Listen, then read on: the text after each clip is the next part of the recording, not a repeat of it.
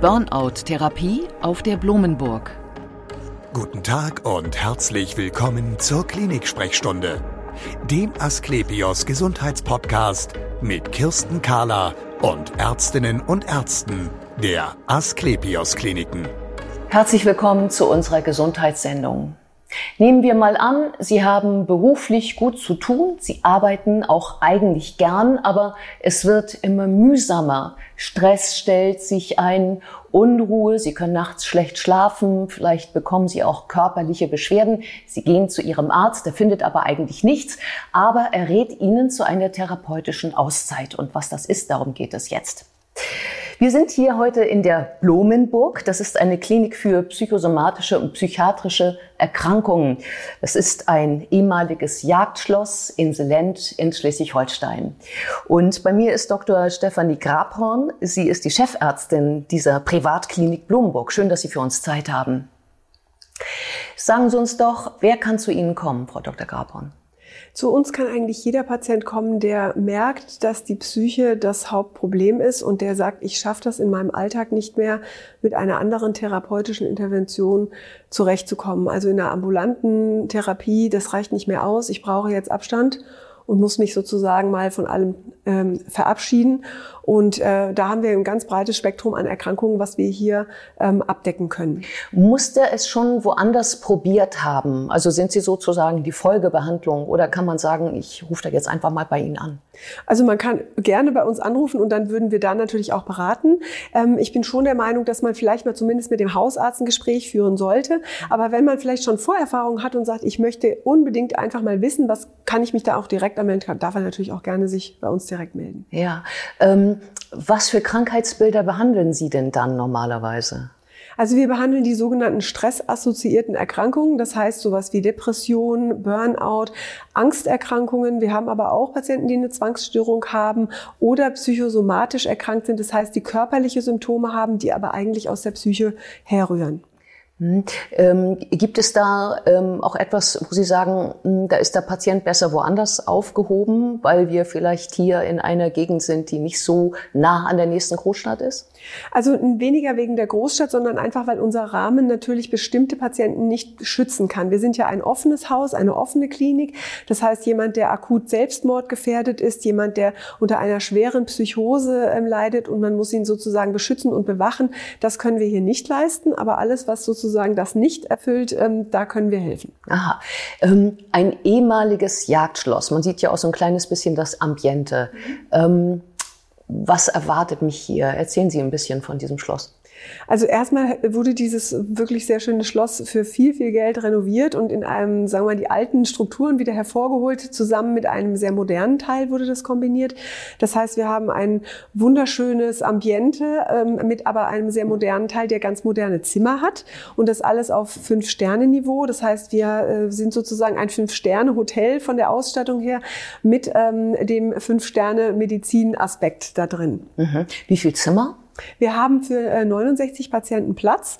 Wir haben natürlich aber auch viele Therapieräume. Wir haben einen tollen Wellnessbereich. Äh, wir haben ein weitläufiges Gelände, auf dem man äh, Volleyball spielen kann, Bogenschießen machen kann. Also wir sind wirklich toll ausgestattet, schon allein durch diese Umgebung auch. Mhm. Und äh, zu dem Spa gehört auch ein Schwimmbad, habe ich ja, gesehen. Ja, wir haben ein sehr genau. schönes, großes, frisch renoviertes Schwimmbad sozusagen, ganz neu alles und auch wunderschöne Saunabereiche, Wellness- und Massage-, Physiotherapiebereiche mhm. haben wir auch.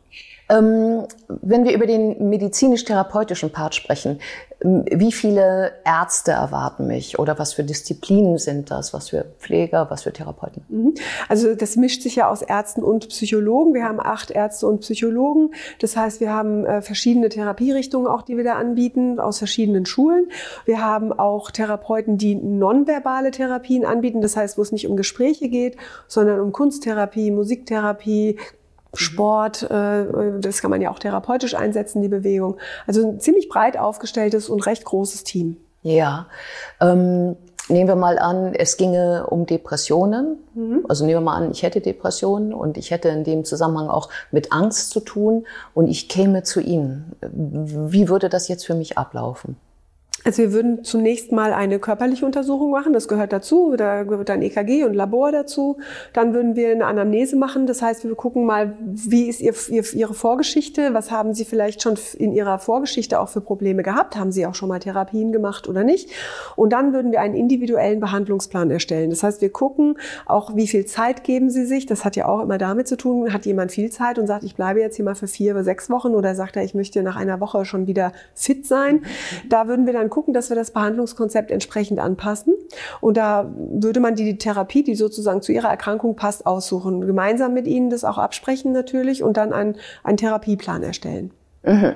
Ähm also wir sprechen dann erst einmal miteinander, dann dieser Therapieplan, aber der besteht ja dann sicherlich aus verschiedenen Teilen. Sie haben ja schon gesagt, äh, da gibt es einen Bereich Psychotherapie. Mhm. Ähm, gibt es da bestimmte Schulen, nach denen Sie arbeiten, äh, die ich auch als Laie unterscheiden kann? Also man unterscheidet ja so grob zwischen der tiefen psychologischen Psychotherapie und der Verhaltenstherapie.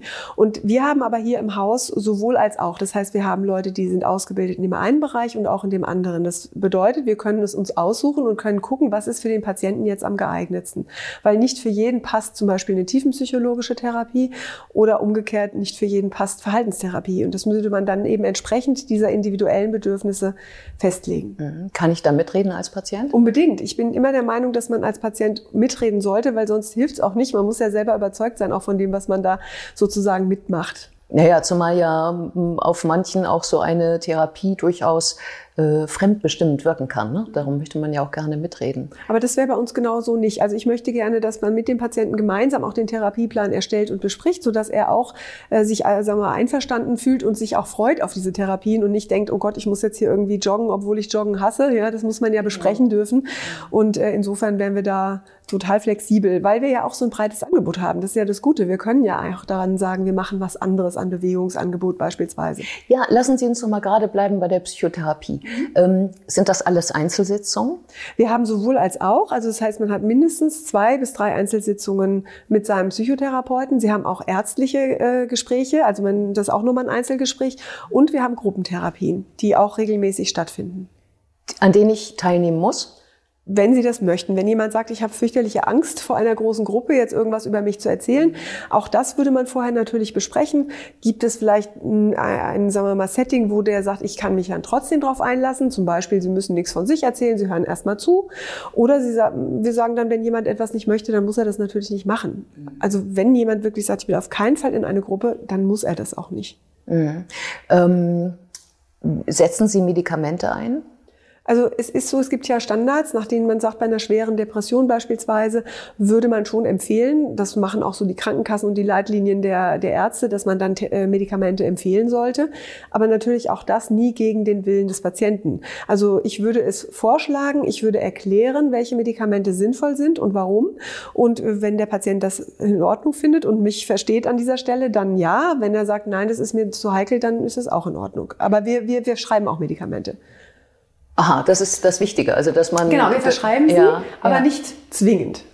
Ähm, oft ist es ja so, dass Patienten dann schon ihre Schachtel voller Tabletten mitbringen, mhm. weil die ja schon eine Verordnung haben von ja. woanders. Schauen Sie sich das dann auch einmal an ja, also und das, sortieren es neu? Unbedingt. Also das gehört ja zu einer Anamnese, finde ich schon dazu, einmal die Vorberichte des behandelnden Kollegen zu lesen und auch dann zu gucken, was gibt es schon für eine Medikation und diese Medikation dann nochmal zu besprechen, also vielleicht auch mal rückzufragen, warum ist das so gemacht worden mit dem behandelnden Arzt und auch mit dem Patienten. Und dann kann man immer noch mal überlegen, ob man es so lässt und weiterführt oder ob man es vielleicht auch umstellt.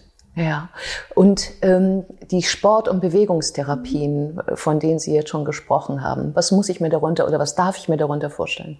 Also einmal haben wir natürlich so klassische Sachen wie Lauftraining und Walking und äh, das, was man sich jetzt unter Sport allgemein vorstellt.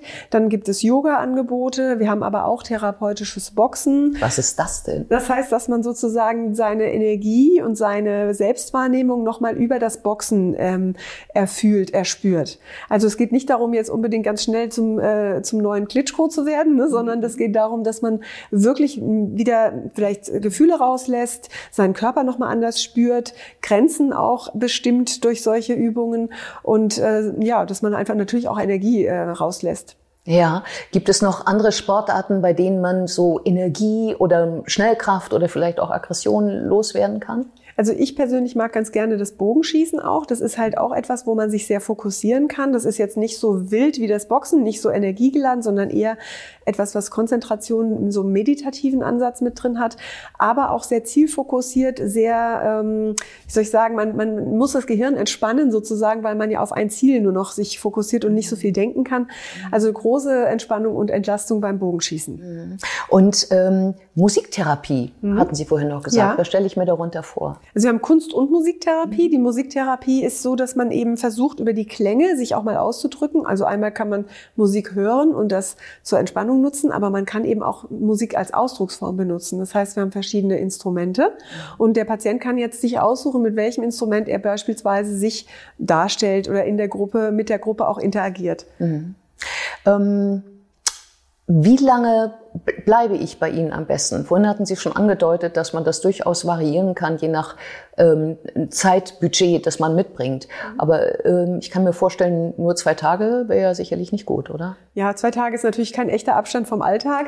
Also ja. ich ähm, denke, man braucht also eigentlich, sagen wir mal, so drei bis vier Wochen, um wirklich mal anzukommen, sich auch einzugewöhnen in der neuen Situation, therapeutisch zu arbeiten und dann sich auch wieder zu verabschieden. Das wäre so das Ideal. Aber wir können durchaus auch kürzere, sagen wir eine Woche als Abschnitt machen und dann sagen, wir sind etwas zielfokussierter, gucken etwas genauer hin. Ähm, das wäre auch eine Möglichkeit. Aber ich sag mal, vier Wochen wäre so meine äh, Lieblingszeit, weil da hat man einfach mal so ein bisschen Raum für sich, den man da auch ähm, nutzen kann. Was machen Sie denn, wenn jemand sagt, vier Wochen kriege ich hin, aber nur, wenn ich meinen Laptop mitbringen darf?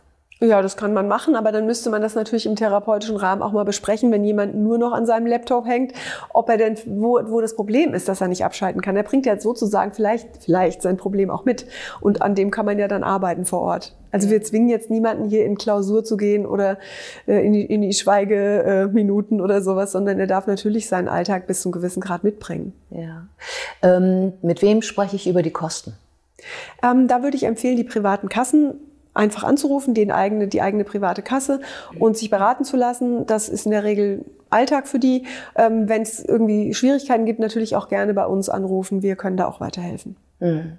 Ähm, ich habe gelesen bei Ihnen, dass wenn ich am Ende nach drei oder vier Wochen oder einer kürzeren Zeit vielleicht auch die Blumenburg wieder verlasse, dass es so ein digitales Nachsorgeprogramm gibt. Mhm. Könnten Sie uns darüber was sagen? Ja, das nennt sich Mind District. Das ist also ein Programm, was wir hier auch schon in der Blumenburg nutzen, wenn wir Therapie machen. Das heißt, wir können damit so Tools erstellen, dass man auf seinem iPad, auf seinem Laptop, auf seinem Handy zum Beispiel Therapiepläne, Tagebücher, Selbsteinschätzungsbögen, auch Übungen herunterladen kann und die mit hier im therapeutischen Setting nutzt.